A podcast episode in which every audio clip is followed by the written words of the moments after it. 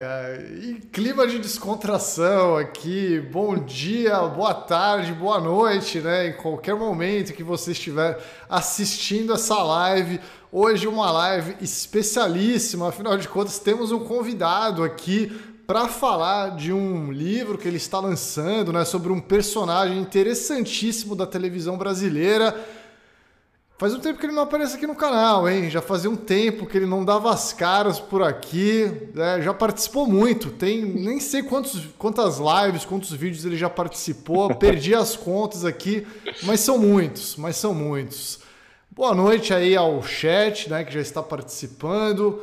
Boa noite, Matheus. Está empolgado com essa participação aqui também? Sempre muito bom contar com o nosso amigo Maurício Sticer aqui conosco.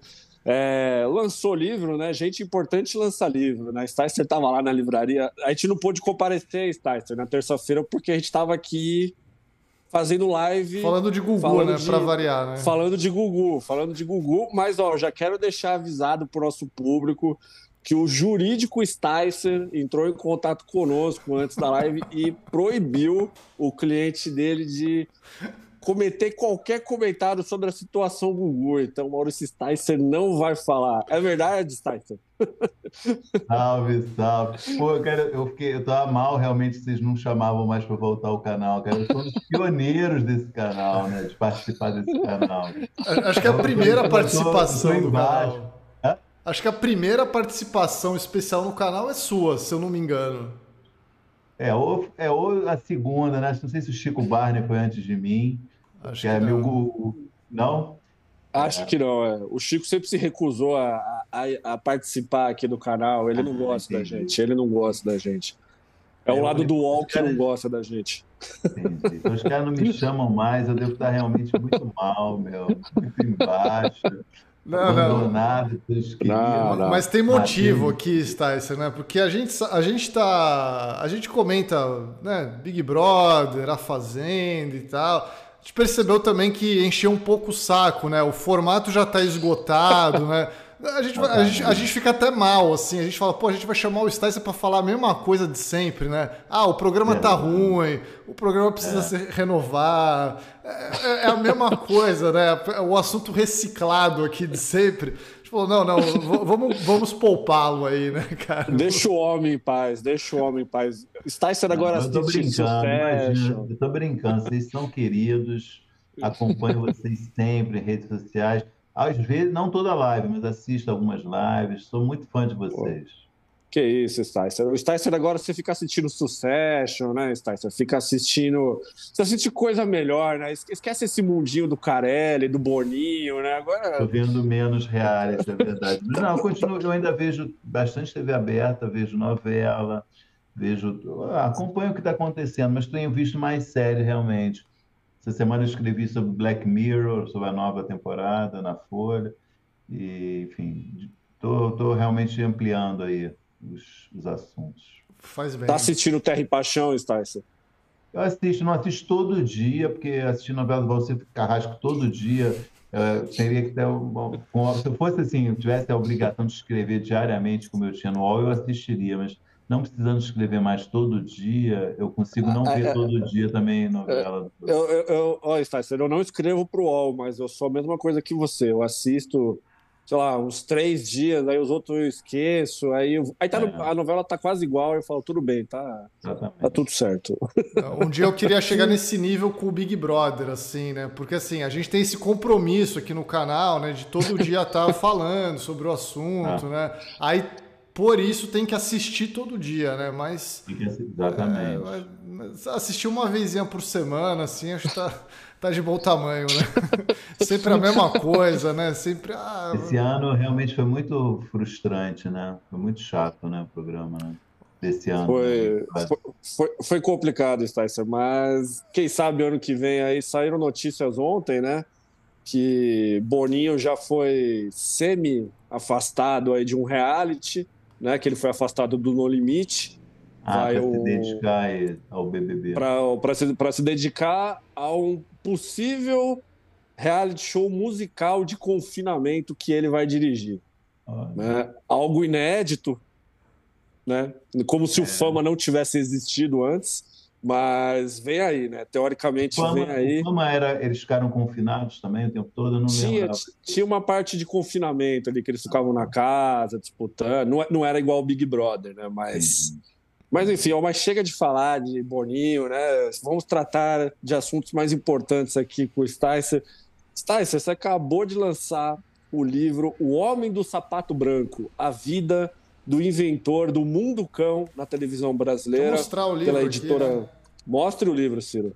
O livro pela editora aqui, né? Todavia. Belíssima capa, gostei muito. Design capa muito legal, né? simples. né? É, imitando notícias uma... populares, né?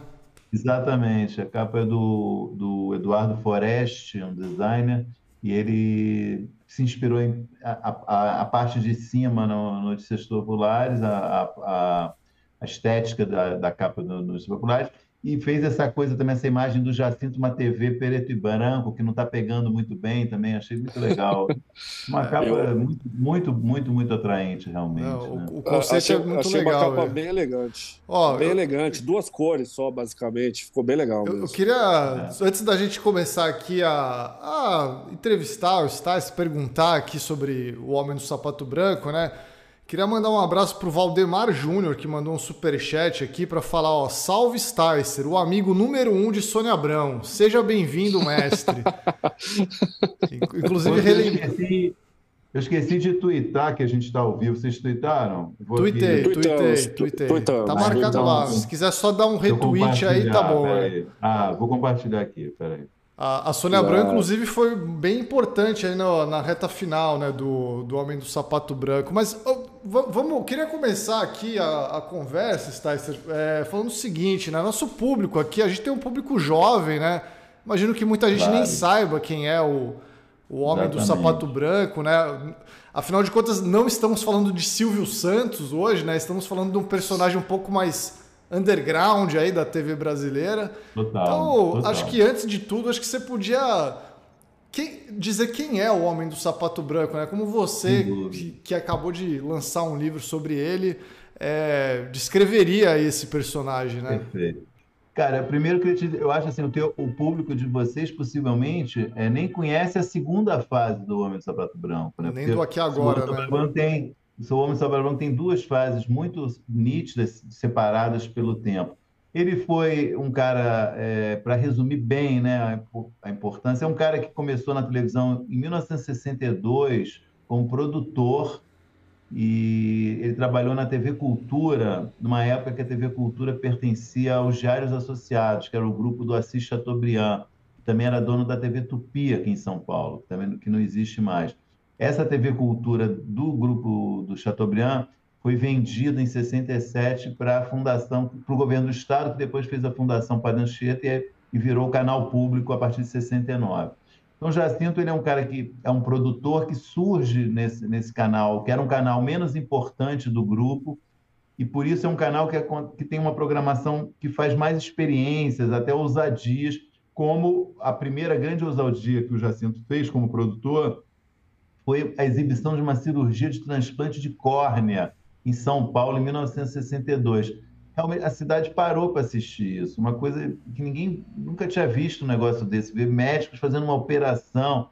E, e isso meio dá um ponto de partida aí numa curiosidade, num jeito dele de mostrar as coisas, de trazer é, a realidade para a televisão, de um jeito que as pessoas não estavam acostumadas ainda na década de 60. Primeiro, a gente está falando de um período que tinha pouquíssima televisão no Brasil e também em São Paulo, ainda era uma coisa de elite muito pouca gente assistia televisão na primeira metade da década de 60. A televisão foi fundada no Brasil em 1950, né? Então ainda é um, é um número pouco expressivo de aparelhos. E ele começa a fazer coisas, experiências nesse tipo, de trazer a realidade para a TV, levar, que era uma coisa difícil, levar a câmera para a rua. Câmeras eram pesadas, falam uma câmera pesada 50 quilos, era um equipamento caro, difícil. Ele começa a fazer coisas, mostrar coisas, e já nessa época meio encenar coisas, né, sem informar o espectador que estava é, inventando algumas coisas. Então, por exemplo, tem é, histórias de ele documentar uma, um, um, assalto na Praça da Sé, por exemplo, na Praça da República, sei lá. E isso é uma cena que foi encenada para parecer um assalto de verdade, um garotinho assaltando uma senhora.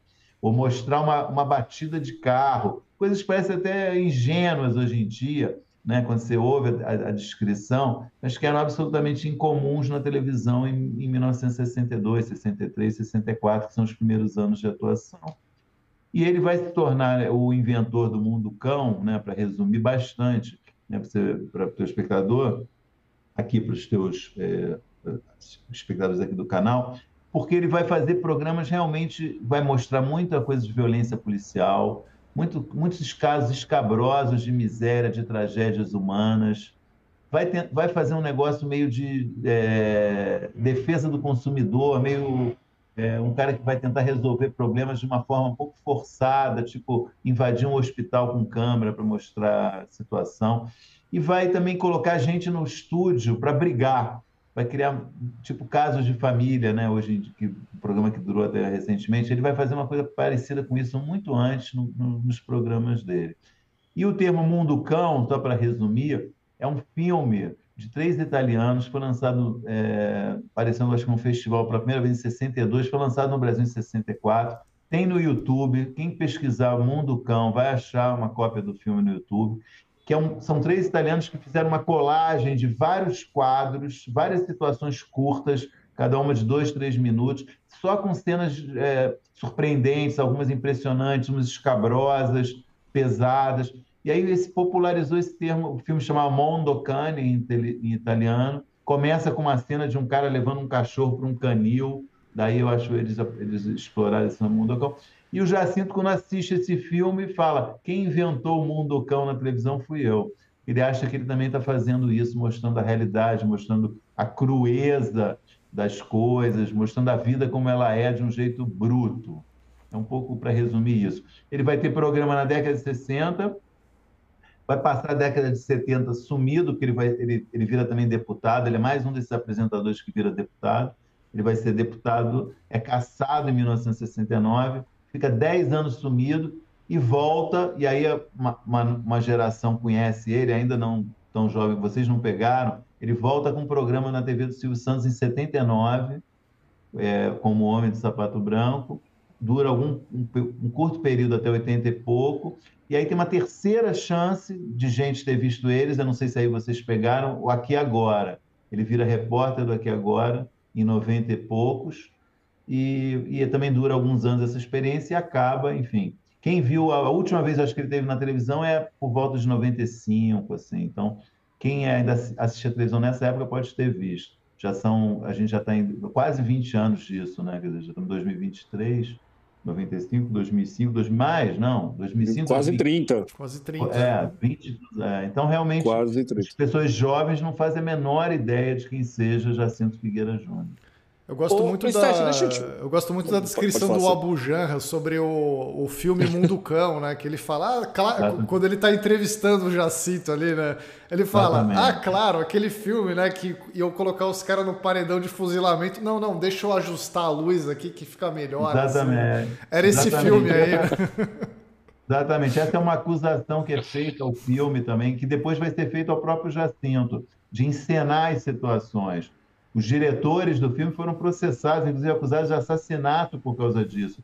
Eles filmam uma situação que é, um, é, um, é uma, uma morte de umas pessoas, numa uma, uma, uma, acho que é uma guerrilha na África, um negócio, mercenários contra guerrilheiros e tal. E eles foram acusados de ter realmente armado aquela situação que levou à morte dos caras. Depois eles pro, conseguiram provar na justiça que quando eles chegaram já estava acontecendo a, a, violência, que eles não tiveram culpa. Mas é daí que vem a piada do, do Abujan. É. ô, ô deixa eu te fazer uma pergunta muito simples, na verdade. Fala. Por, por que escrever um livro sobre o Homem do Sapato Branco? Você que escreveu um livro sobre o Silvio Santos, né? O seu livro anterior, e aí você saiu de um apresentador para o outro. Por quê? Bom, o primeiro, assim, a vontade de escrever sobre o Jacinto começou a aparecer justamente quando eu estava escrevendo o livro do Silvio Santos. Ele é muito citado por todo mundo o tempo todo. Ele cruza com a vida do Silvio algumas vezes. O Silvio ajudou ele algumas vezes. E, e eu gosto, assim, eu leio muito sobre história da televisão, tenho muito interesse por isso. E o Jacinto sempre é citado por esses aspectos que eu falei aqui resumidamente, e é sempre tratado ah, o sensacionalismo do Jacinto Jacinto, um dos precursores do sensacionalismo. Só que aí você vai pesquisar sobre o Jacinto na internet, dá um Google, tem quase nada sobre ele. Tem poucas, poucas meia dúzia de informações, várias erradas. Eu falei, pô, por que, que esse cara tá. Você não sabe sobre ele? E eu acho que é um pouco por preconceito e um pouco porque é mais cômodo, assim, é uma coisa que não é um, não é um capítulo edificante da história da televisão, não é um capítulo que as pessoas se orgulhem da história da televisão. Ele trabalhou na TV Cultura, Band, Globo, SBT e Record, quer dizer, o cara passou por quase todas as emissoras. Por que, que ele quase não é falado? Porque não consideram que é um negócio é, não é motivo de orgulho para ninguém. Eu falei, bom, então tem uma história aí. Acho que tem uma história a ser contada. Acho que precisa. E outra coisa, o que ele fez continua tendo, com colorações diferentes, continua tendo na televisão hoje em dia. Então, quer dizer, de alguma forma, ele é um pai desse, de um monte de gente que está aí. Né? Faz sentido. Eu acho que muito do interesse que o livro está despertando é por causa disso. As pessoas falam, pô, realmente é um assunto que é, não morreu esse assunto. Esse assunto merece ser discutido, sensacionalismo na televisão. E o Jacinto, de fato, se for pai ou se é um dos pais disso, é, uma, é um cara muito importante, muito, foi muito lembrado, foi muito popular, dava muita audiência na época dele. Eu acho que é uma história que merece ser contada. É, você disse que não, não, era, não é edificante né, para muita gente, mas você mesmo discorda disso aí, né? Tanto que ele tem, eu acredito que para você ele tem uma importância muito grande na história da TV, que é meio incontestável aí, tanto que vários programas hoje, né? Inclusive programas de várias linhas diferentes, né? Tipo, você citou o caso de família, né? Que é um programa que tem uma linha de brigas ali. O da Atena, que faz um outro tipo de programa também, é, pode ser classificado como um cara que vem daí, né? Do, do Jacinto também. É. O próprio João Kleber também, né? Na coisa do, da, Teste. dos testes você ali. na TV, você na TV. É. Você na TV, exato, né? Então acho que vários apresentadores hoje, o Ratinho, né? Que era sempre muito citado Ratinho, também. Né? O Ratinho, na época que fazia programa policial, né? Que era uma, com um cacetete na mão. Siqueira Júnior, né? Que comemora a morte de cara quando a polícia mata algum acusado. CPF cancelado, fez festa no, no programa dele. Isso é, né, é, não é do nada, né? Isso tem uma história, tem uma linha, né? É, eu, eu, eu, considero, quer dizer, não é que eu goste do que ele fazia, mas eu considero que é, relevan é relevante o que ele fazia, que é preciso ser contado, não pode ser esquecido, né? Uhum. Nesse sentido, né? Não é uma história feliz, uma história bonita às vezes da televisão, mas é uma história importante, que, que deixou marcas, que deixou lições, né? E que deixou influências, né? Nesse sentido que eu quis dizer, né? Sim. Acho que, acho que você já falou, não sei se foi em alguma entrevista, que você estava fazendo um livro sobre o sensacionalismo na TV brasileira, né? Tipo. Eu planejava fazer, não cheguei a fazer. Eu, eu tinha essa ideia, uhum. né? Porque tem vários episódios que são muito interessantes, né? Eu sempre cito, né? tem uma, uma briga nos anos 70, Chacrinha, briga, uma disputa, Chacrinha Flávio Cavalcante, que tinha uma disputa por audiência enorme entre os dois, e os programas começaram a, a subir a temperatura, até que deu uma confusão, os dois programas foram suspensos, teve censura, deu uma, foi uma, ferrou tudo. Nos anos 90 tem um episódio famosíssimo, Gugu versus Faustão, né? também de disputa de audiências, por aí como é sushi erótico, entrevista com o PCC do outro lado, né? Um negócio né? É, cabuloso. Então, coisas assim que me interessavam, eu cheguei a pensar em contar uma história e mostrar os momentos em que cai o sensacionalismo. Por que que cai? A pressão da sociedade, pressão da imprensa, pressão do governo. Mas aí eu achei que era um negócio muito complexo, meu, muito, muito grande, talvez não sei se eu seria capaz. Não é que eu abandonei a ideia, mas eu, eu um dia eu falei, pô, Jacinto é um cara que realmente merecia, pode ser um ponto de partida para isso. Uhum. Dá para fazer uma série aí de vários, assim, é. né? Mas assim, Maurício, você é, falou dessa, essas ondas né, de sensacionalismo que existem né, na, na TV brasileira, em, em determinados momentos. Este momento atual, agora, você acha que a gente está numa ressaca ou, está no meio de alguma onda aí? Tipo, como é que você eu vê acho agora? Tá, eu acho que está num, num momento diminuindo. Assim. Eu acho que, quer dizer, o fato, por exemplo, da Rede TV ter tirado o Siqueira Júnior, da, do, né? O Siqueira Júnior ficou em rede nacional há uns, alguns anos pela Rede TV. Agora ele Sim. voltou com o programa dele só lá, eu acho que é na, na TV Crítica, em Amazonas, se não me engano. Não tá mais, não tem mais esse palco nacional. Isso é um sinal eu acho que ele era o exemplo mais, né, de, de mais apelação que tinha é, desse tipo de programa. É, por outro lado, a Globo voltou com, com o Linha Direta, né, que é um, é um, eu acho que é uma, é um, é uma como eu posso dizer, é, uma informação, é um sinal meio confuso do que, que a Globo quer, eu acho, vir com Linha Direta. Porque o Linha Direta foi criado nos anos 90 para a Globo combater o Ratinho. O Ratinho estava dando surra de audiência, às vezes ganhava da Globo com o programa dele policial, violento. E o Marcelo Rezende conta isso na biografia dele, ele era da, da Globo. Ele, a Globo queria fazer alguma coisa para combater o, linha, o, Ratinho. E aí nasce, renasce o Linha Direta. Tinha, o Linha Direta teve uma fase curta com Hélio Costa, não deu muito certo, acho que durou menos de um ano, parou. E aí o, o, o, Marcelo Rezende se une com o Roberto Talma, que era diretor de novelas e de shows, para fazer um programa policial, que é um programa super é, é, de exagero, sabe? Melodramático. Programa com trilha sonora. Programa jornalístico com trilha sonora, eu já começo, já fico um pé atrás. Pô, por que, que tem trilha sonora na, no programa jornalístico? Por que, que você precisa de trilha sonora? Né? E aí essa volta agora eu acho, eu fiquei meio assim cabreiro. Por que, que o Globo está voltando agora com linha direta?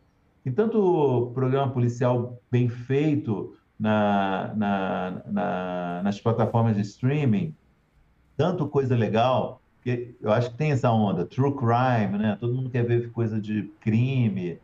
Mas, pô, tem coisa bem, muita coisa bem feita. Mesmo no Globoplay, programas bem feitos sobre isso, Netflix e outros, né? E, e o, o Cinema Direto tem uma cara de programa velho, né?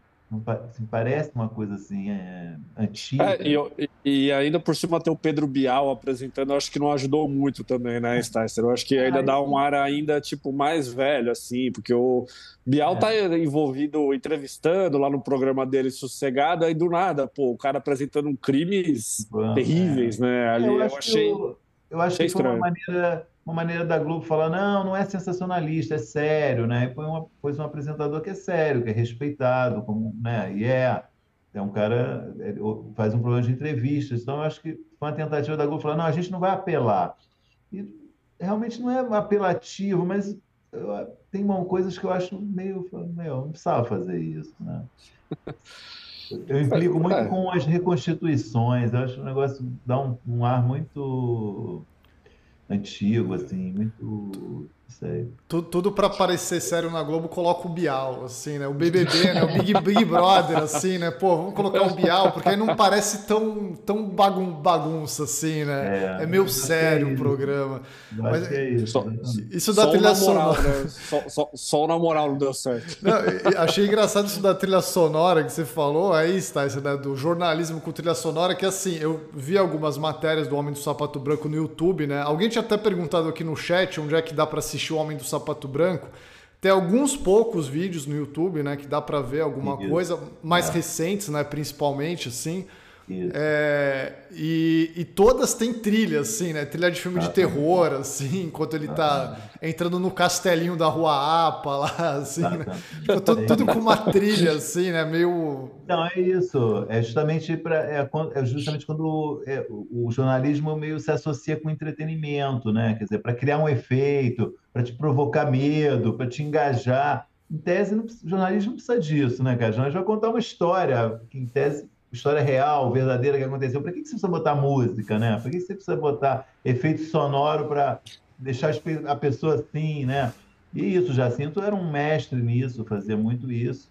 E, é, enfim. Mas é em é tudo, né? Assim, esses dias eu estava escutando o, o, podcast do caso do Robinho aí, né? Do, dos casos do estupro lá e tal.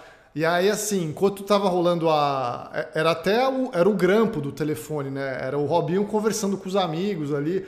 e aí uma trilha assim meio tensa rolando de fundo. Aquilo me incomodou um pouco, assim, eu falei, porra, assim, é engraçado porque me veio, assim, era, foi essa semana, né? Eu tava escutando isso, eu falei, porra, pra que essa trilha, assim, sabe? Me, me, é. me deixou um pouco assim, porra, tudo bem, é, é sério o trabalho e tal ali, mas.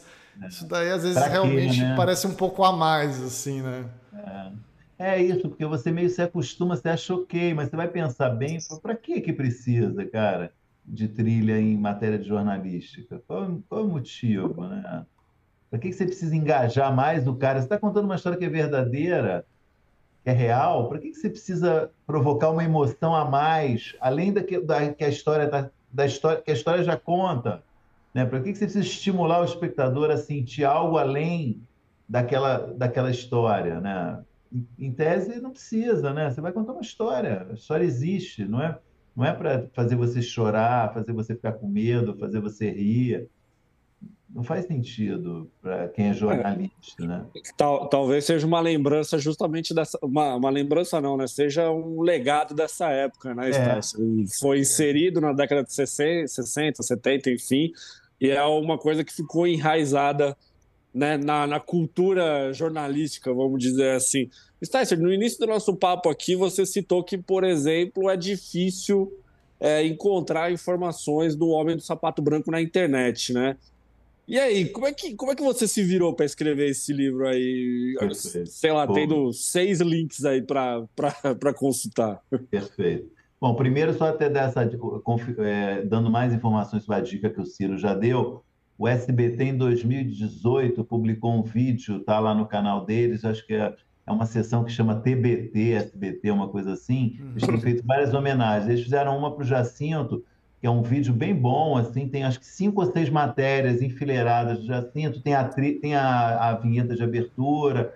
É um exemplo, eu até cito no meu livro, que ajuda a entender o Jacinto.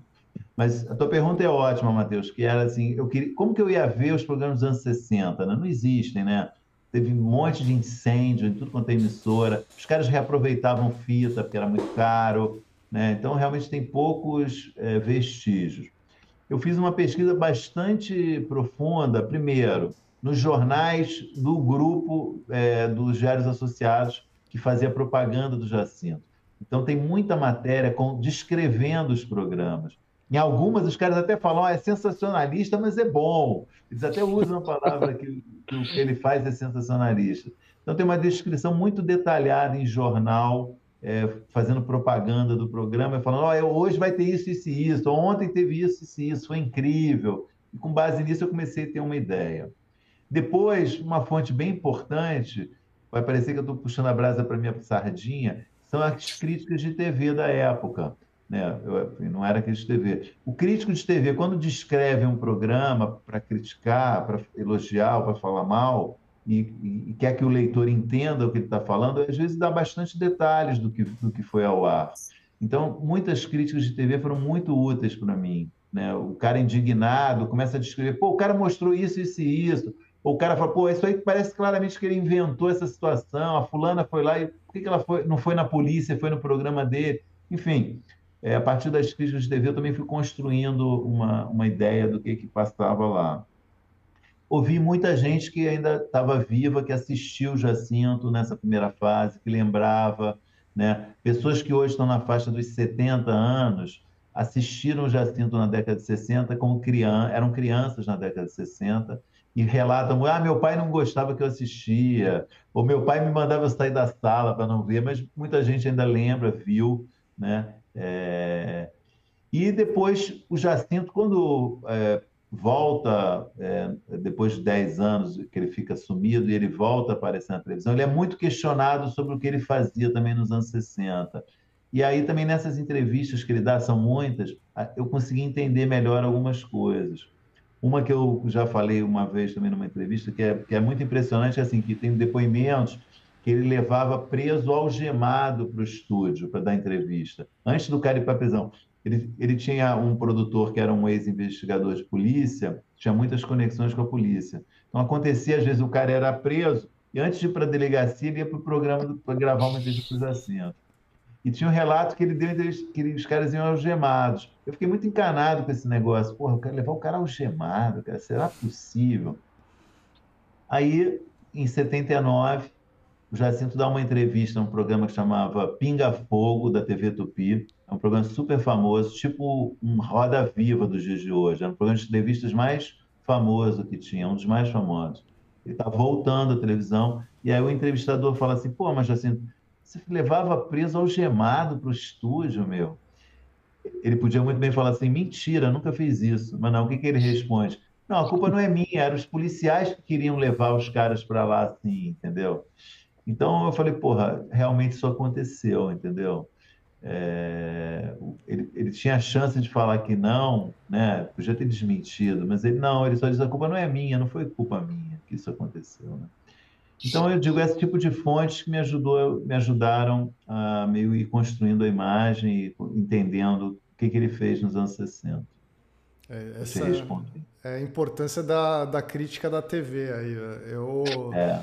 É, mas assim, ó, eu recomendo muito o livro aqui, né? Tipo, só puxando a sardinha aqui também, não é porque o nosso convidado está aqui, mas é, é uma viagem, assim, o livro. É muito legal. Acho que esse, essa parte do, no começo ali, Sticer, que você fala do, do começo da TV mesmo ali, né? Do, essa fase elitista, né? Que a TV foi fundada nos anos 50, né? Com 200 televisões no Brasil, é. 200 aparelhos, é. né? E até os anos, nos anos, em 1960 já tinha umas 400 mil, né? Mil. 500 mil, é, é. Era um número é, um pouco maior, pouco, mas né? muito pouco ainda, né? É, e aí você fala ali, ali assim, são coisas que a gente só imagina também, né? Enfim, anos 50 e tal, mas é, a gente fica viajando nessas coisas aí.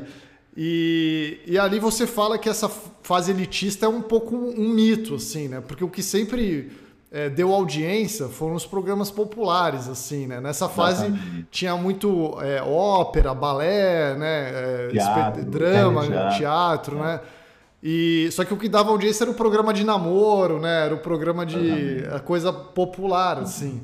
Então, assim o que, o que eu queria perguntar é se esse tipo de jornalismo ou entretenimento praticado pelo Jacinto e tal, é, sempre vai ter um espaço na TV, né? Tipo assim, hoje a gente vê essas coisas do Jacinto, parece meio velhas, assim, mas na verdade não, não é tão tão velha e na verdade até sempre existiu, né? Tipo foram recriadas é, né, tipo, atualidade. É, é, assim passa geração para geração, né? Ah, é, é TV é só baixaria, né? Eu cresci ouvindo que TV era só baixaria, cresci nos anos 90, né? Aquela coisa, Gugu, não sei o quê, Faustão. Ah, e, e hoje se fala a mesma coisa e acredito que vai continuar então, eu, sendo eu, assim. Eu acho que né? vai sempre, vai sempre ter a minha questão é assim, é, eu entendo a TV aberta, eu entendo é, como realmente um espaço né, é, de programação popular que, que busque atender o interesse da maior parte da população. Né? A, TV, a TV aberta está em 97% dos lares, não tem mais as mesmas audiências que tinha, porque hoje muita gente já foi realmente para a internet, ou nem sabe o que é televisão, né? só olha no celular os mais jovens, sobretudo. Mas, enfim, ainda é uma coisa importante e, e, é, e tem que ter programação que, esteja, é, que seja do interesse da, da, da, grande parte da população. Então, eu, eu, respeito muitas iniciativas de televisão popular que são feitas no Brasil, tem muitas mesmo boas, tem coisas muito bem feitas, muito interessantes. O que eu, eu, eu, eu discuto são duas, duas coisas. Primeiro, o meu livro trata de uma questão específica, que é o jornalismo é, com essa ênfase em apelação, né? que eu acho que esse que é o principal problema, que é o que me incomoda, que é esse jornalismo com um pé no entretenimento, que não, eu acho que não deveria ter nunca.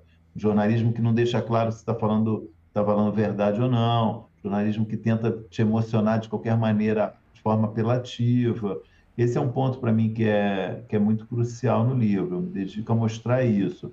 A, o, o, a outra, outro, digamos, naco de programação popular, programa de auditório, show de calouros, é, né, era o Chacrinha, Flávio Cavalcante. Flávio Cavalcante também tinha um pouco de jornalismo. O próprio Silvio Santos, né, um apresentador ultra popular nessa época, Né? Você nunca falou que o Silvio Santos era sensacionalista. O Silvio Santos sempre fez uma programação popular é, que entretinha, que dava alta audiência. Não era um negócio de falar, pô, Silvio Santos é baixaria, né? Ninguém nunca falou isso. Pode ter acontecido uma vez, na pianista nua, agora, alguns 10 anos atrás, teve. Uma outra coisa assim que você pode ter falado assim, meu, o que, que é isso? Mas, enfim, né? mesmo caras que é, a gente falou aqui, Faustão e Gugu, tem um momento que realmente tem baixaria, mas tem muita coisa que não é, não é apelação, é entretenimento, é diversão, né? Então, assim, é, eu, primeiro eu queria diferenciar o jornalismo do entretenimento. Eu acho que no jornalismo não tem, não tem, não deveria ter espaço para esse tipo de coisa. No entretenimento, meu livro não, é, não entra, não trata, talvez um segundo livro sobre esse mesmo assunto eu possa até aprofundar, mas é, que tem altos e baixos, tem entretenimento que é muito popular, mas que não é uma coisa que queira te é, chocar de qualquer maneira, que queira te né, é, que, um, que humilhe as pessoas que participem, que participam dos quadros, que é, degrade a imagem das, das pessoas. É, tem muita coisa que não é assim. Tem um entretenimento popular bom, de qualidade, bem feito, né? Então, é, eu acho que isso, isso já tinha e, e continua tendo, tanto bom quanto ruim. Não, não, acho que não acabou e vai continuar tendo. Programação popular sempre vai ter. Né? Existe boa programação popular, existe programação popular que eu acho que é, é enfim, ruim, mal feita e não sei se eu respondi a tua pergunta. Sim, sim, sim. Não, tá, tá respondidíssimo. Ô, ô Sticer, ainda dentro dessa linha do popular, tem um, uma parte do livro que ela é a parte do da ascensão e da queda do Jacinto, né? Que foi quando ele virou deputado e Isso. aquele famoso episódio ali, praticamente na porta da Rede Globo ali, né, Isso. né, da, do mutirão, que nasceu criança, morreu criança, enfim, é, é. né, tudo aquilo. Mas uma coisa que você sempre deixa muito clara no livro é que o, o programa do Jacinto, ele, ele, ele sempre mostra a realidade, né, que o povo gosta, mas em compensação ele nunca batia no poder público. Tanto é que você falou, por exemplo, que os, que os policiais levavam isso. ali, né, os presos para aparecer é. no programa dele, enfim, ele nunca falava, ah, temos aqui um problema social ou algo parecido. É, por que que você acha que o Jacinto não caiu na gra... nas graças da ditadura? Porque assim, o tipo de programa que ele apresentava era um programa ideal para distrair o povo, para uhum. cair nas graças do poder, né? Por que, que você acha que não aconteceu isso? Essa é uma, é uma, é uma grande questão, realmente, Matheus. Me intrigou muito é, tentar, é, para tentar explicar, e realmente não há uma explicação oficial sobre isso. Por que, que é, o Jacinto foi caçado como deputado e por que, que ele entrou em desgraça e ficou viveu um período de 10 anos no ostracismo, teve dificuldades e tal. A explicação que eu tento, que eu dou é, que, eu, que, eu, que eu busco encontrar uma lógica para isso, é no fato que ele, é, ele já era muito popular na televisão, tinha muita audiência na televisão. Nessa época ele está na Globo, né? Está na Globo de São Paulo, mas também foi um programa exibido no Rio. Ele se elege deputado. É um deputado que diariamente forma fila na Assembleia para atender necessitados. 100 a 200 pessoas por dia ele atende. Ele arruma internação hospitalar para gente ele, ele inventa um ticket leite, que ele dá um ticket da pessoa vai na, na acho que é na Vigor para trocar por um litro de leite. Ele arruma é, cadeira de roda, muletas. Um clássico deputado com esse perfil assistencialista populista. E Sim. faz muito sucesso isso, né? Fica, as pessoas sabem disso. Começa a ter barulho. Eu até descrevo, tem uma discussão na Assembleia entre deputados a Assembleia, o cara reclama que está suja, porque vai muita gente, do barulho, da bagunça na Assembleia, coisas que as pessoas vão lá em busca do Jacinto. O Jacinto dá até dinheiro, tem testemunha até de um cara que o Jacinto dá dinheiro para ajudar as pessoas. Bom, o Jacinto, empolgado com isso, eu acho, ele começa a almejar ainda voos maiores. E aí ele, ele chega a dizer que quer disputar o Senado, quer virar Sim. senador em 1970. Isso sai nos jornais essa notícia. Então, eu acho minha hipótese é que a ditadura olhou e falou: esse cara, esse cara, é, ele era. Ah, e outra coisa, ele era próximo, ele gostava do Jânio Quadros, que foi um Sim. cara que teve uma carreira de populista em São Paulo, se elegeu presidente, ficou no, no cargo menos de um ano, renunciou, né? O famoso episódio da renúncia dele em 61. Aí assumiu o Jango Goulart. E foi um trauma para o país e é uma das justificativas depois para o golpe militar em 64. Eu acho que o, a ditadura falou, meu, esse cara, é um, o Jacinto é um perigo, ele pode ser um novo Jânio, sabe? Pode ser um cara, um, um, político, pode se tornar um político ainda mais popular do que ele já é hoje.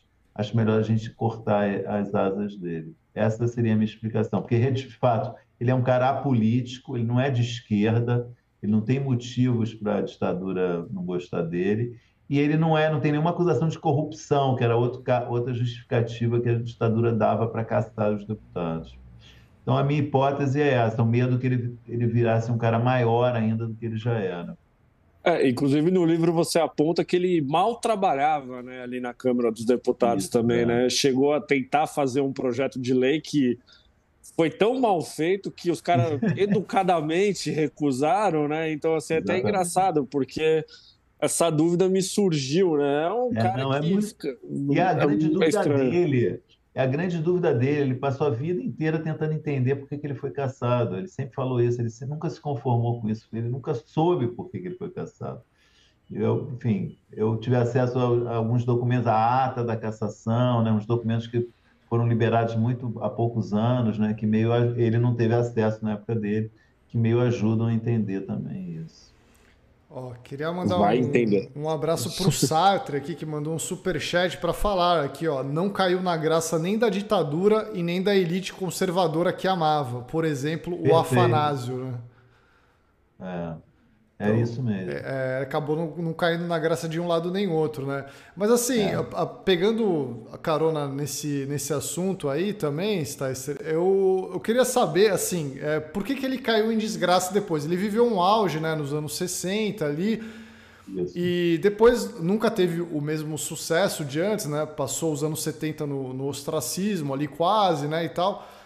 E, e aí eu sinto que no seu livro você meio que dá dois caminhos ali. Não sei se eu interpretei da maneira correta, mas eu queria saber como é que você faz essa leitura aí. É, por que, que ele caiu nessa desgraça? Assim, você acha que foi um preço de ser pioneiro, de certa forma, aí, em, em várias coisas, né? Ou ele era um cara até ingênuo de certa forma, que até eh, alguém fala isso sobre ele em algum dos depoimentos, né? Que, ah, ele na verdade era um cara meio ingênuo. Quem era o cabeça do programa era o Donato Guedes, né? Que era o, né, o, o, produtor, produtor que, policial, é. né? E tal. Ex-policial. Então, assim, é... por, por que, que é, ele acabou como... se dando mal ali depois, hein? É uma boa pergunta, realmente. Eu acho que ele era um pouco ingênuo, ele não se articulou, né? Ele não tinha realmente gente que protegia ele, que ajudava. Pouca gente. O Silvio Santos ajudou um pouco ele na década, nesse período, arrumou um emprego na, na rádio para ele, depois na Rádio Record. Mas ele era, é realmente um cara que ele não criou laços, assim, sabe? É um cara de poucos amigos, um cara da noite, né? Ele é um cara que meio tinha orgulho assim dessa vida de, da, da, boemia, nunca se casou assim, teve uma família. Ele teve algumas, muitas mulheres, mas enfim, não, ele não tem filhos, né? Não teve os herdeiros são os sobrinhos. É um cara, eu acho muito um personagem muito outsider mesmo, sabe? Muito é, é, fora, digamos, do, do padrão. E e realmente não, não guardou dinheiro, não conseguiu, eu acho, é, ter uma se preparar, digamos, para o que vinha depois, sabe?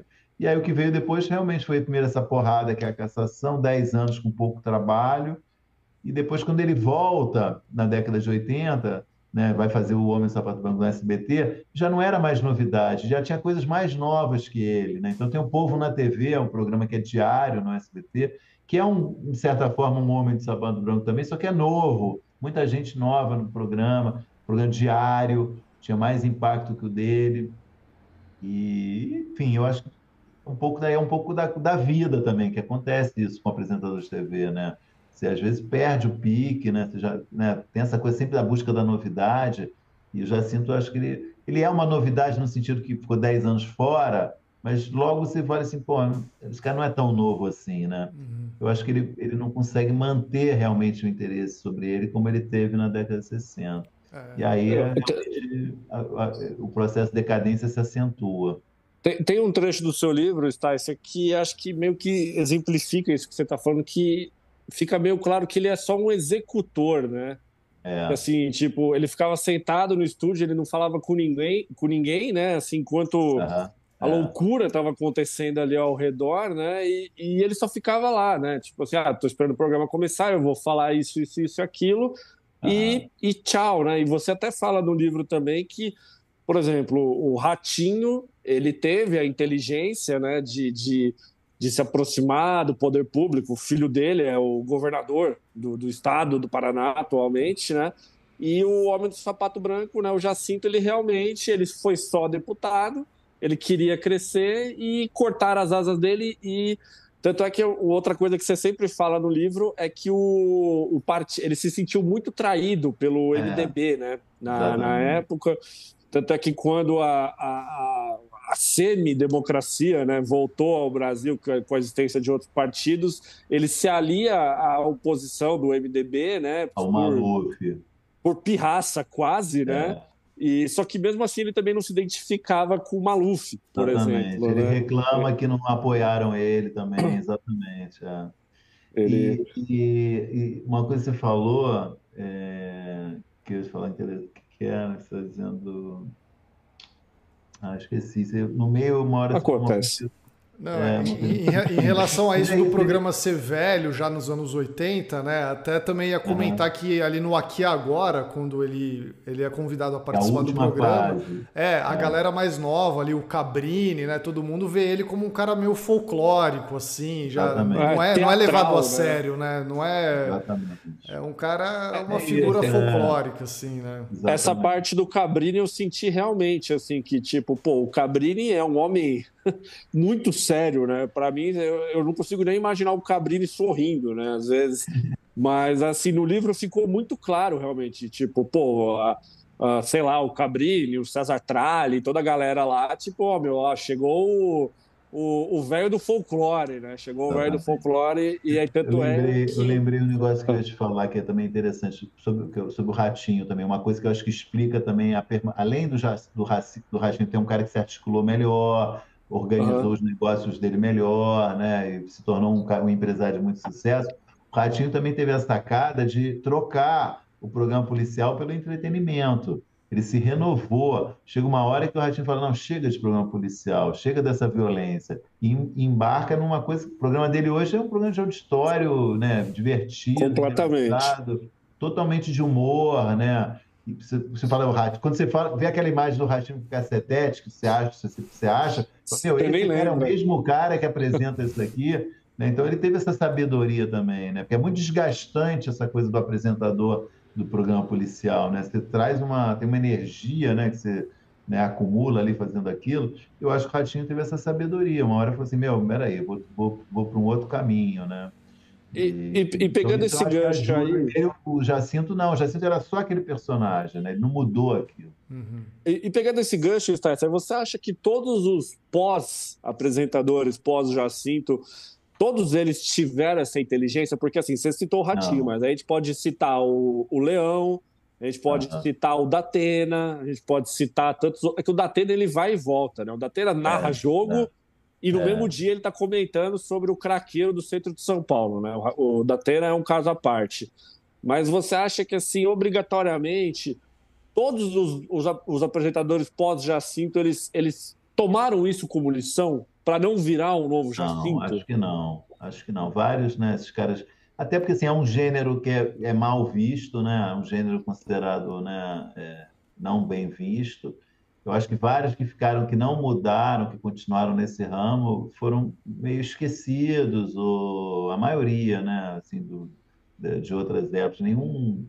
Jacinto é o exemplo maior disso, mas eu acho que é isso, né, cara? Ninguém, você fala assim, você se diverte, acha graça, ou você acompanha, mas você olha para aquilo e fala assim, meu, que trabalho é esse, né? O, esse tipo, né? É, é óbvio que tem, tem repórteres policiais né, de alto nível, né, que você vai sempre lembrar também, porque fizeram trabalhos muito importantes, né, de denúncias, de mostrar gran, graves problemas. Não acho que todo repórter policial é, é, é mal visto, né? mas um apresentador com o perfil, com esse perfil que tinha o Jacinto, era muito difícil realmente é, ele ser festejado, ser bem lembrado como um cara, ah, que legal, olha aí, né? Era uma coisa mal vista, né?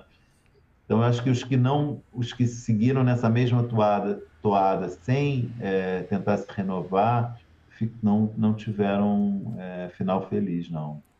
É, o Ratinho faz um programa que é totalmente anarquia hoje, né? Até semana é. passada a gente estava comentando aqui no canal que ele simplesmente quase colocou um programa uma... infantil, né? É quase é, um programa infantil, né? É, tem o, o Gol Show lá agora, né? Que é o quadro que era do Silvio Santos, né? De, do, do Gol lá. E aí na semana passada ele estava fazendo uma enquete no ar, né? Quem você gostaria de ver pelado, o Zezé de Camargo ou o Leonardo? Assim, era, era uma enquete do programa, assim, isso. Do nada, né? Diversão, né? Diversão, né? total entretenimento, né? É isso, né? Eu acho que é, foi a opção dele, que aliás, eu esqueci o nome, eu preciso pesquisar até o cara, foi um cara que era assistente dele que um dia falou isso para ele. Ele me contou, eu entrevistei o, o Ratinho sobre isso, sobre essa mudança. Ele contou um cara que falou: Pô, você é bom em fazer as pessoas rir. E ele falou: Bom, eu vou fazer isso então. Eu acho que ele sacou que precisava também mudar, né? renovar a imagem. Mas, mas o Ratinho não deu depoimento para o livro, não, assim, pelo. Não, não que eu tenha, não, lembro de. Não, não, eu entrevistei ele para o UOL uma vez, o hum. Ratinho. Ele me contou dessa mudança dele dele Ratinho, por que, ele fez essa. Ele, ele falava sobre a influência do Jacinto ou ele não, ele não, não, falava sobre isso, sim, não? Não, nunca vi ele falar. E é uma mágoa do Jacinto, né? Sim. É, era, era, era isso que eu queria te perguntar, Estácia. Você não falou com nenhum dos sucessores de Jacinto, não, né, para o livro. Não. Você não conseguiu. Eles não que eles não eles não queriam falar com você ou, ou você chegou a tentar não, falar com alguém? Não, não, cheguei, ah. não, não, não, cheguei a tentar. Eu achei que é a história do Jacinto mesmo, né? uhum. né? Não, é, essa reclamação que o Jacinto faz do, do, do, Ratinho, eu registrei, né? Mas eu não, não acho que seja. Não estou ali no livro dizendo que o Jacinto está certo, né? Eu, uhum. quis registrar que ele ficou com essa mágoa, que ele achava. Você vê, é uma época que o Jacinto já está mal, né? Ele queria, ele achava, ele dizia, ah, eu, eles não deixam eu voltar, porque se eu voltar eu vou roubar audiência. É um pouco bravata, né? Um cara, um cara meio, né? Não é um para levar tão a sério. Então, eu achei que não não era o caso, e eu acho que ampliar demais. Eu acho que o livro é realmente a história do Jacinto, né? quis contar a história dele. Né? Eu cito quem eu acho que realmente tem, ele influenciou de algum jeito ou de outro, mas não, não achei que precisasse né? ouvir a opinião do Ratinho sobre o Jacinto, ou a opinião, sei lá, de outros caras sobre ele. Acho uhum. isso fica para um outro trabalho. Fica para o Homem do Sapato Branco 2, né? O livro aí.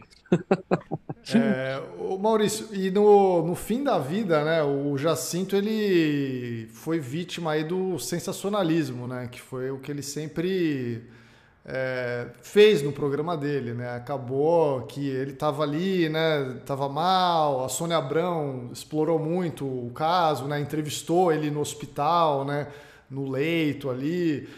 É, hoje a gente está vendo o, Gugu aí, né? Que era um cara também que explorou muita coisa, né? De expor a vida alheia e tal, e agora está tendo a sua vida é.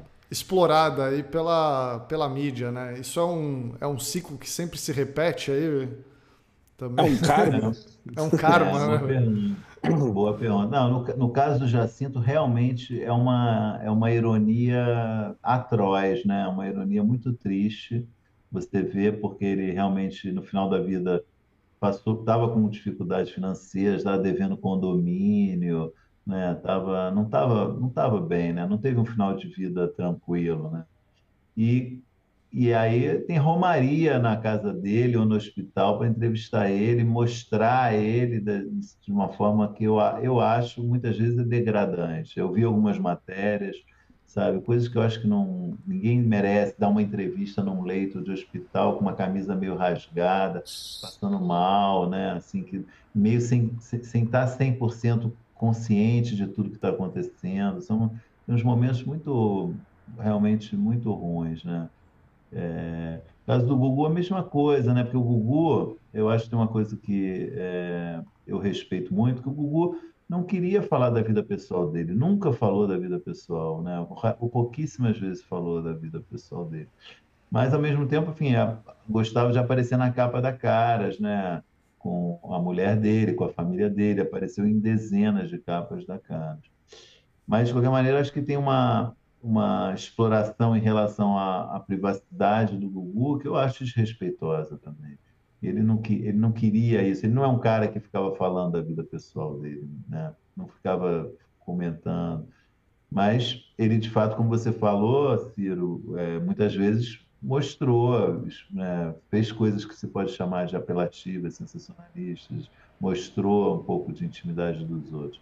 Ninguém merece, por isso não significa que ele mereça ter a sua, a sua intimidade né, exposta como está sendo hoje em dia. No caso de Jacinto é muito triste mesmo. Isso é o final do livro, um pouco para baixo, né? O final do livro nesse sentido mostrar isso, né? Que é, é uma é uma pena mesmo, né? O cara ferrado e com as câmeras acesas em cima dele, né? É.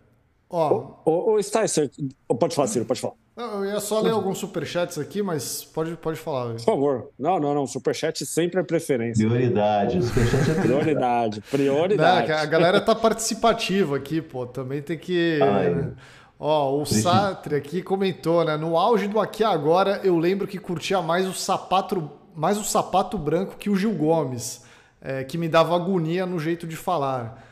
Acho que eram as duas estrelas ali, né? Eram os dois, é, é. as duas lendas ali do, do programa, né? Eu, eu tenho uma memória mais forte do Gil Gomes, assim, porque era, um, era muito característico ali o jeito né, dele narrar uhum. as coisas, né? Eu acho que o Gil Gomes ele tinha muito mais presença no rádio do que na televisão.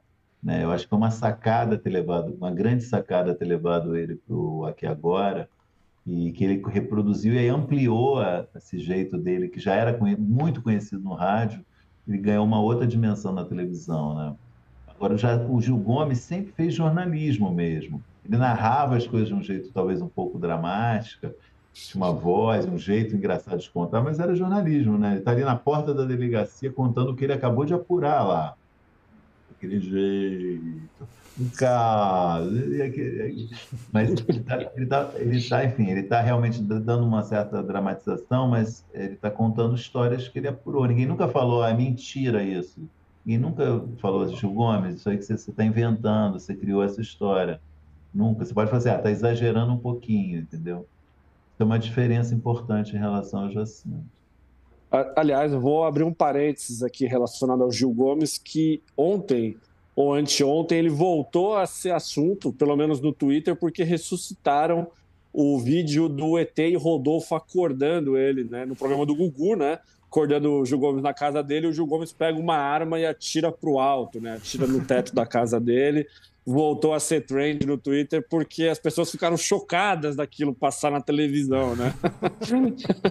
só só para só para complementar muito, quem era a figura muito de bem, bem, Muito bem pontuado esse seu parente. Muito bom.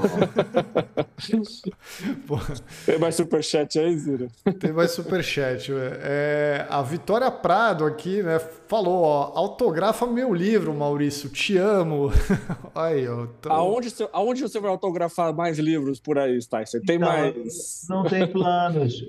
Ah, eu, não sei se é, eu, no dia do lançamento na Livraria da Tarde, que é uma livraria em Pinheiros, em São Paulo, não sei se ela é de São Paulo, eu deixei alguns livros autografados lá que eles pediram. Então, se eu não sei, são muitos, mas se ela morar correr. em São Paulo puder ir lá na livraria, lá tem alguns exemplares autografados do meu livro.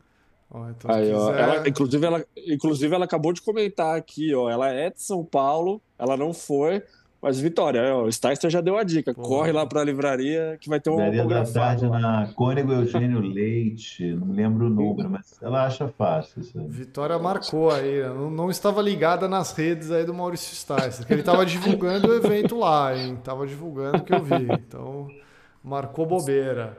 É, o Júlio Ribeiro da Silva aqui mandou um superchat para perguntar o que, que o Sticer achou da série O Rei da TV. Agora, você viu o Rei da TV, Maurício? Eu não vi você comentar a série, né? Do não, eu não, eu não, vi, eu não vi direito assim para comentar. Não acredito, Thaleson. Não acredito. ah. Agora Pô, fiquei tá... chateado. Pô, maravilhosa série. Triste.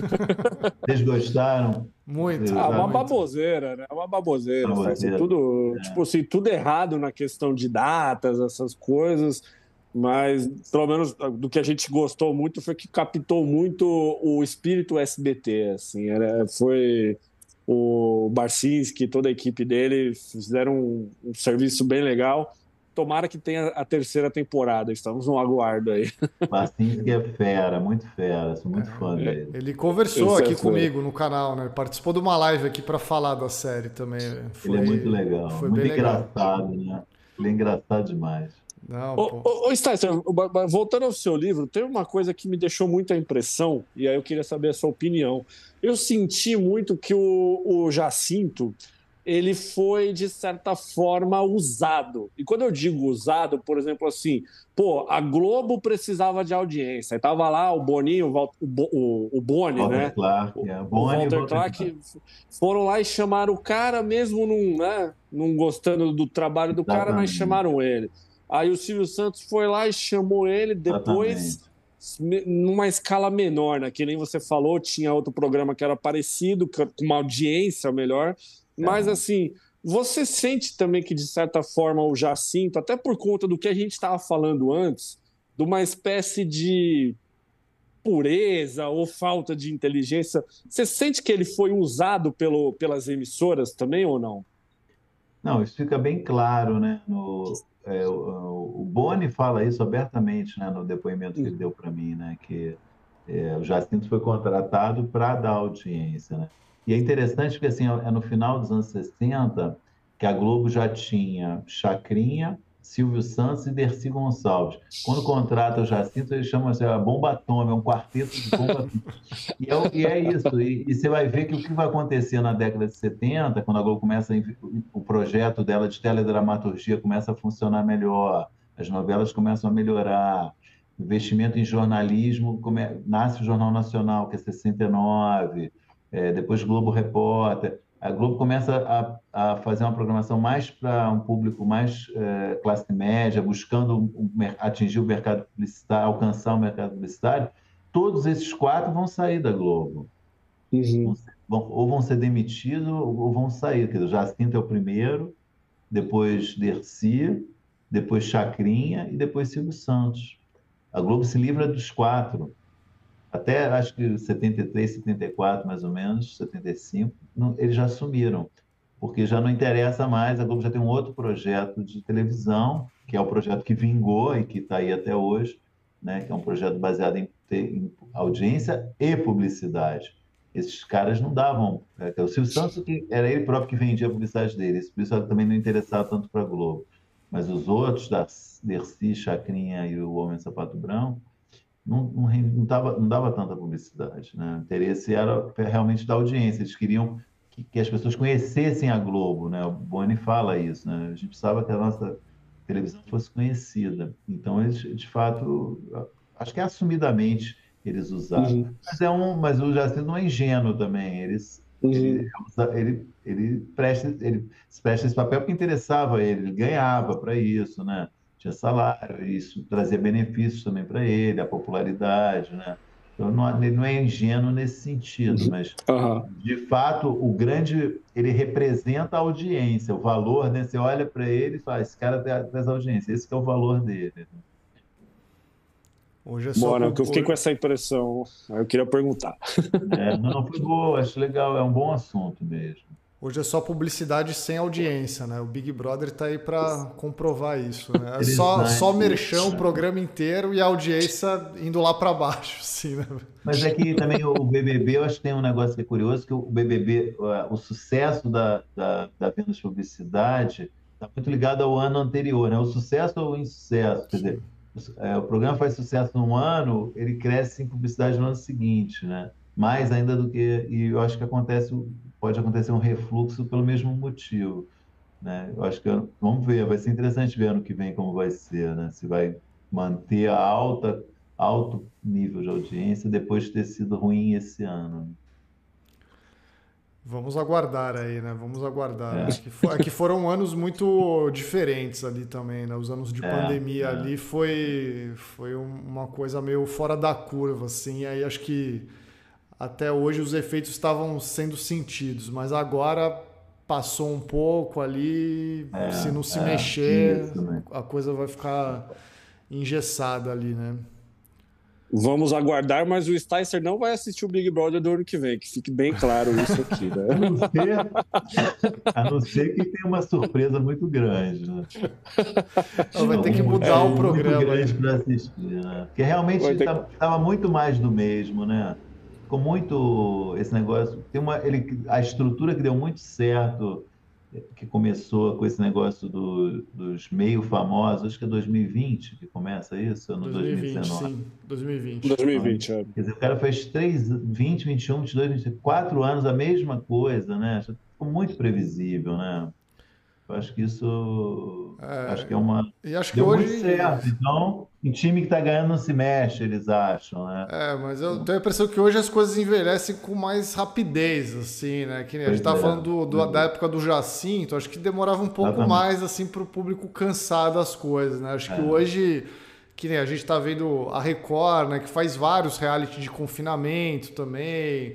E é sempre o mesmo formato, né? Ah, é votação, aí a eliminação, aí o público vota. É sempre, é sempre igual, assim, né? Sempre o mesmo formatinho tal, pouca uma coisinha ou outra muda ali, mas é uma coisa que parece que tá meio. Risco de, corre o risco de cansar, realmente. Né? É, então parece estar tá um pouco esgotado, assim, né? Porque mesmo, mesmo tendo barraco, mesmo tendo as brigas, né? Que é o que a galera gosta já virou uma coisa meio, pô, sempre a mesma coisa, previsível, né? Previsível, previsível né? Ô, ô Stécio, deixa eu te perguntar, assim, o, o homem do sapato branco, pelo menos o estilo dele, você acha que é possível ele retornar ao mundo da televisão num futuro, não digo nem próximo, mas retornar de alguma forma?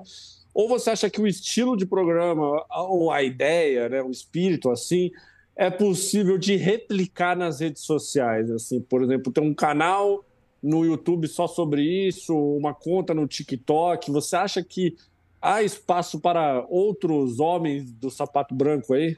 Ah, então eu acho que eu acho que há, e continua tendo. É, são esses, caras que são encarnam personagens, né? São, person, são apresentadores barra personagens, né? O Siqueira que eu citei aqui é muito isso, né? Aquele Marcão do Povo do SBT, né? Você veja pelo nome do Marcão do Povo. É um apresentador personagem. Então, quer dizer, cada um com as suas características, algumas caem mais no gosto popular do que outras. Né? É, eu acho que a TV dá, abre espaço para isso. Né? Um cara que fala, eu vou, eu vou por esse caminho aqui, o caminho da, da pilhéria, da piada, ou eu vou pelo caminho aqui do exagero, vou aqui pelo caminho do festejar a morte de bandido, porque isso vai agradar uma parcela do povo. É um personagem, né? Um cara, esses caras todos, eu não conheço eles pessoalmente, mas são pessoas que na televisão certamente se transformam, né? E, eu, e isso é uma, quali, é uma qualidade, né? Em tese, o personagem, uhum. criar um tipo que atraia muito público depois, o que você vai fazer com esse tipo é que você tem que olhar. Às vezes, vai para uma coisa muito ruim, mau gosto, pesada, etc. Mas, no fundo, todos eles, mesmo eh, caras, você falou, Gugu, Faustão, são figuras que na televisão se transformam, né, cara? São um personagem, né? São um, um chamariz de público, tem uma capacidade de comunicação muito grande, Silvio mesmo, né? Então, acho que, eu, eu, acho que sempre vai ter espaço na televisão para isso, para o talento, para a capacidade de comunicar, de encantar e de comunicar. Né? Seja fazendo programa policial, seja fazendo programa de auditório, seja fazendo novela e tal. Né? E, e, aproveitando um gancho aí de um personagem que estava muito em alta agora há pouco, de certa forma, Dudu Camargo poderia ser um desses homens do sapato branco, ou ele tentou ser? Eu acho que ele tentou ser um personagem, né? Mas muito jovem, né? Muito pouco experiente, né? Essas coisas do Silvio, né? De botar um garoto de 18 anos, vai aí, vai apresentar um programa policial, né? Uma maluquice, né? E acho que talvez ele não tivesse a estrutura necessária para isso. Histórias horríveis, né? Que contaram depois sobre a passagem dele. Sim. Prefiro nem comentar, mas é, mas eu acho que era um pouco essa ambição mesmo, né? Eu acho que o Silvio tem um pouco esse olhar, até uma, um talento para identificar. Esse cara tem um talento, um, esse cara tem um potencial muito bom. O Gugu é um cara que o Silvio sacou que tinha uma capacidade de comunicação incrível.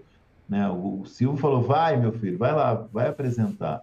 Né? E realmente ele estava certo. Né? O Gugu é uma, né, uma potência né, de comunicação. Né? E era isso, o cara era um produtor. Era um cara um produtor, não era um, nunca tinha sido apresentador. Dava ideias de programa, apresent... e aí um dia o Silvio apostou. Né? Era um garoto, não sei se tão Sim. jovem quanto o Dudu, mas o Dudu foi aprender programa policial, que é muito mais difícil, eu acho, né? Uma coisa complexa, né? É, com 18 anos de idade. Mas é uma né? história até parecida, né? Que o, o, o, Dudu Camargo acho que ia no Jaça lá atrás do Silvio, o, o Gugu mandava cartas ali pro Silvio Santos, né? com ideias de quadros, né? Ideias de pegadinhas ali. E... É, a, a, prova é que nem, nem, todo, nem todo mundo vai vingar, né? É assim, é assim mesmo a vida, né? Tem alguns que têm um talento maior e conseguem se adaptar ao meio, outros não, né?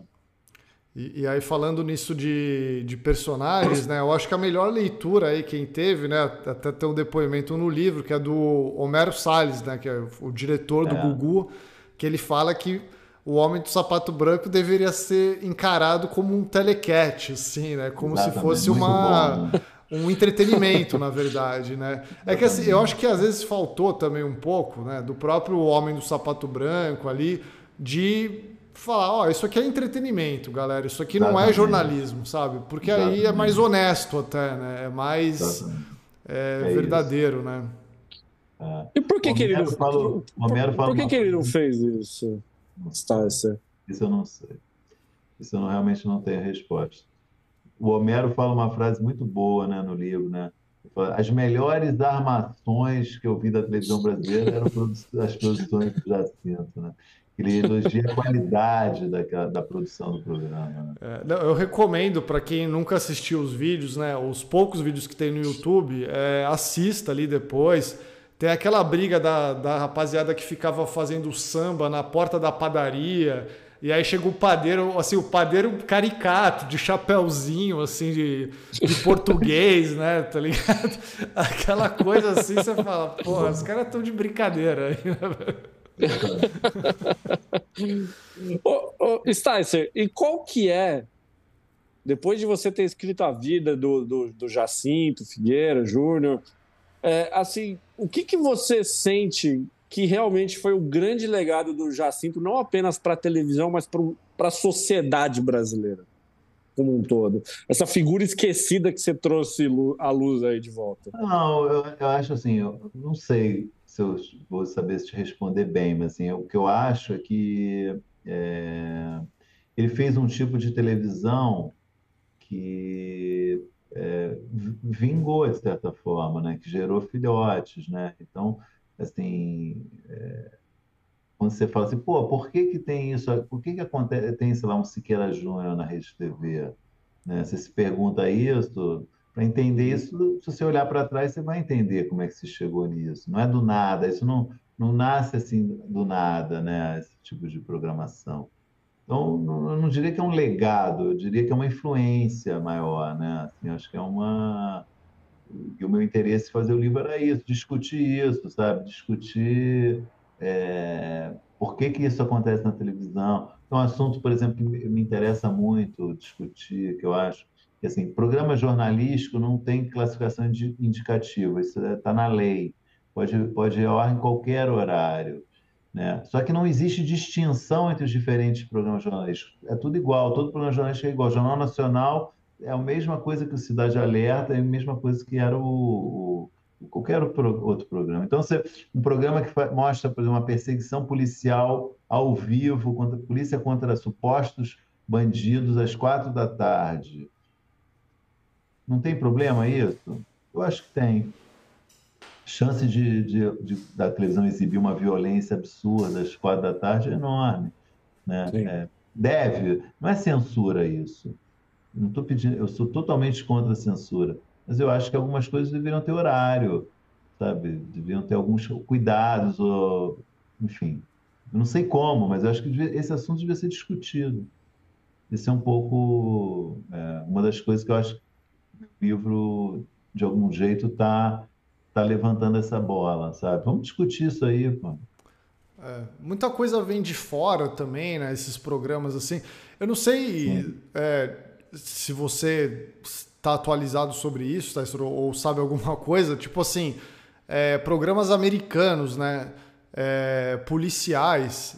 Eu lembro que tinha Emergência 911 no SBT, é. que era um programa, né, dublado, que era mais ou menos o, o Datena, assim, deles, assim, né? Mostrava um caso ali... Alarma TV, que o SBT exibiu também, a, é. a, pouquíssimo tempo também. Tem, é, tem muita coisa, né? De... assim, lá, lá fora, é, hoje é mais restrito esse tipo de programa? Ou, que eu, eu realmente, isso eu não sei. Assim, eu não sei é também que... te dizer. Não sei te dizer, Ciro. Eu sei que isso existe também, né? Só que eu não sei o quanto isso como isso se espalha na televisão, mas tem, né? Tem muita coisa. Uhum. Aqueles e... programa, aquele programa, esses programas muito baseados em, em mostrar a ação da polícia, né? Tem muito programa, né? mesmo na TV paga, acompanhar ações policiais. Então, é um modelo muito de TV americana, né? É, uhum. Aquele programa tipo do Lordello também, né? Do, é um, é um, tipo de programa, um modelo de programa que eu acho que não sei se é TV americana, mas eu acho que é. Aliás, Tarso, me surgiu uma dúvida além do livro, eu não sei se também se você sabe a resposta.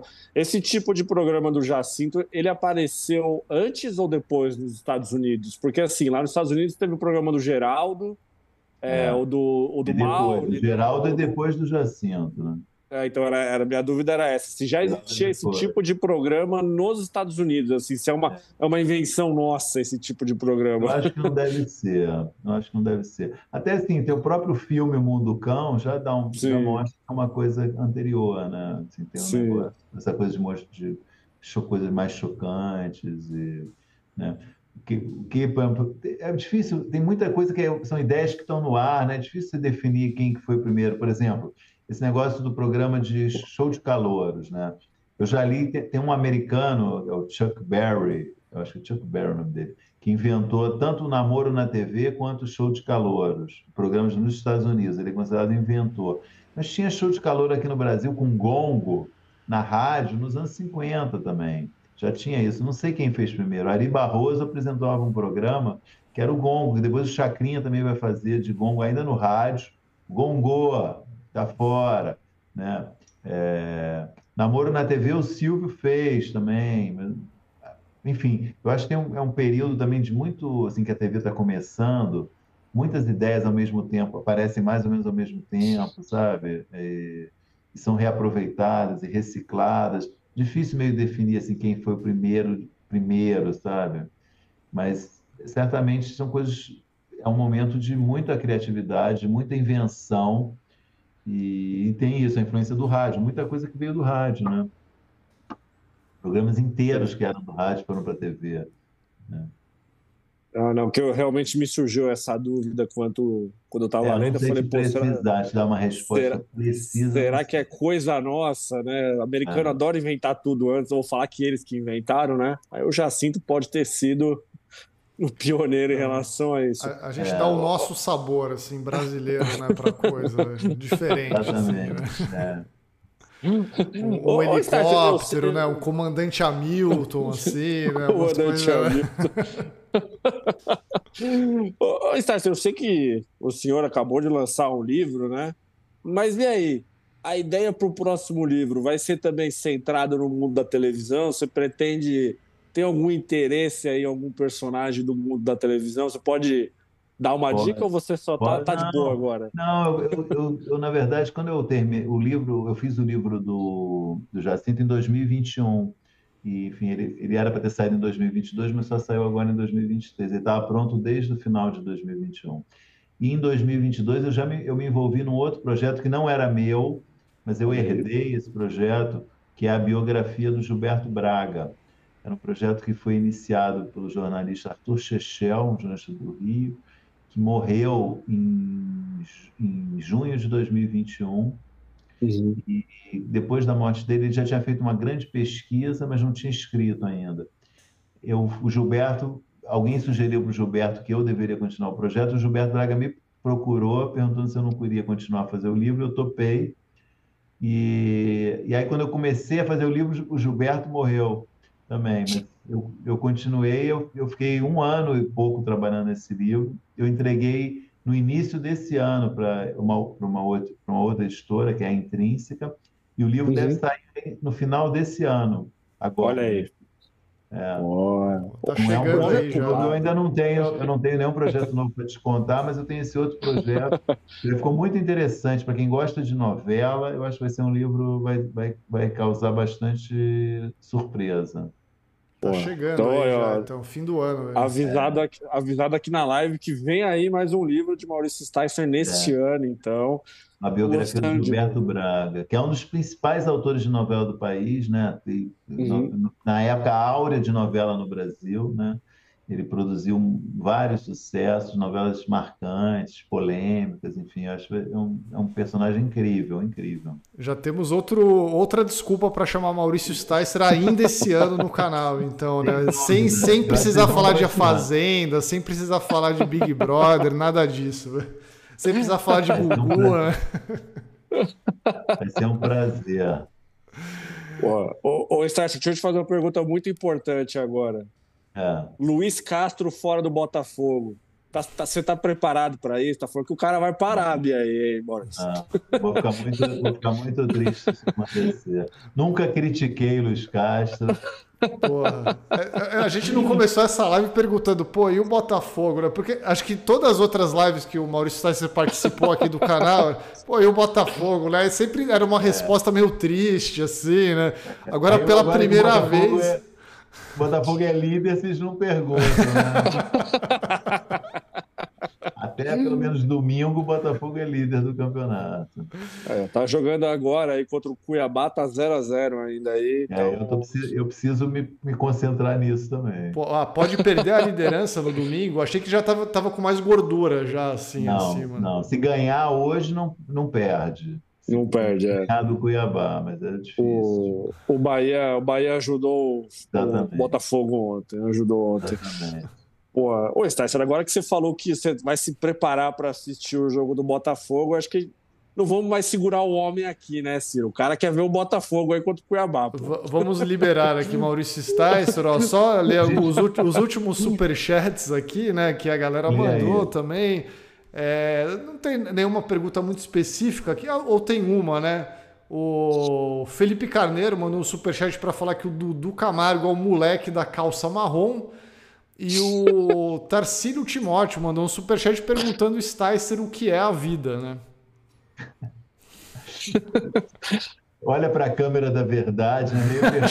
Meu Deus. Olha o que é. Ah, não, o Abu Janra perguntava muito é, isso. Abu Janra, O Abu Janra perguntava muito isso no final do programa dele, é verdade, confundiu. Quando viu, era olha para a câmera da verdade. O Abu Janra era o que é a vida. O que é a vida, ou então você chora diante da beleza, né? Estou em condições de responder isso agora. Pô, plena quinta-feira, né, Estácio? Quinta-feira os caras perguntando uma dessa aí. É a vida, pô. tá devendo, é. Bom, pô, Estácio, queria agradecer muito a sua presença aqui. Muito bom seu retorno ao nosso canal. Aqui demorou um pouco, né? Teve que passar uma pandemia aí para você voltar ao canal. Mas é, que bom, muito obrigado pelo papo. Parabéns pelo livro, ficou muito bacana. Chegamos, chegou aqui em casa, o Ciro falou: pô, você já leu o livro? Pra gente entrevistar o Star, eu falei: pô, chegou hoje.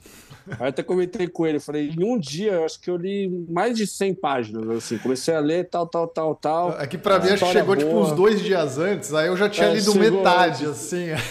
pô, e aí, vamos, vamos entrevistar aí? Pô, bom sinal, né? Isso é um bom sinal, quando a leitura vai fácil, é um bom sinal, né? Fico feliz. Foi fácil.